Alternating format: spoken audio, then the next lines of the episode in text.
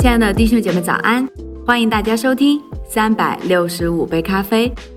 在前几天的分享当中，我们了解了成功所需要的步骤。今天我们继续来了解成功的第五步，在基督里勇敢起来。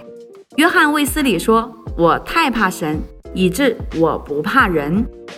对神的敬畏驱走了对人的惧怕。”耶稣说：“不要怕，只要信。”按字面说，是没有恐惧，只有信心的。恐惧的相反不是勇敢，而是信心。在约书亚记一章七到八节那里说：“谨守遵行我仆人摩西所吩咐你的一切律法，不可偏离左右，使你无论往哪里去都可以顺利。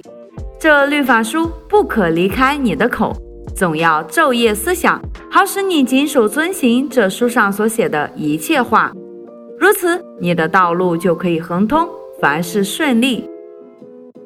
那话语里藏着美香秘诀，你可以读一读有关圣经最丰富博学的书，学者都学识渊博。但在诗篇二十五篇十四节那里说，耶和华与敬畏他的人亲密，他必将自己的约指示他们。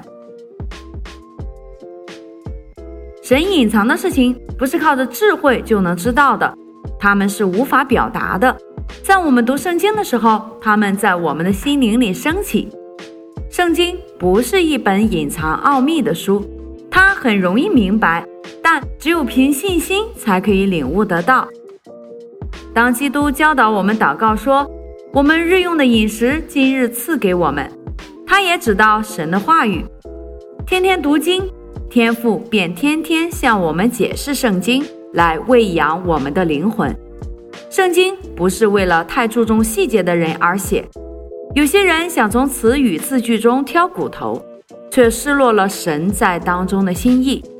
传道者的工作是传讲神的话语，正如保罗对提多所说：“传讲神的话语，时刻也就是昼夜思想它，并从神的话语里得到你的信息。”说他所说的，不要选择性的传讲，为了迎合大众的口味而修改福音。当你充满神的话语，你永不会缺乏侍奉。在你不能钻研的时候，便读它吧。它不是深奥的知识，需要整个图书馆的参考书才能够发掘得到。它却是最简单的话，能擦起你的火花，也能燃点别人。在整个世界里，对神话语的需要已明显不过了。有些传道者满有故事、笑话、对事物的看法、心理学知识、动听的言语、良好的建议，但有些除了整齐的讲章编排、正确的引言和结语外，便没有提出什么内容，就像一个没有图画的美丽画框。神的话语使人成为先知。明白神的话语是必须的。凡奉献自己去教导和传讲这话语的人，都会发现有千千万万饥渴的人在等候着。最重要的是，神的能力借着福音的传讲而释放出来。每当传讲他的时候，他便产生；当圣灵动工，他有责任这样做，便带来奇妙的时刻。圣经是不需要证明的，因他。会证明自己。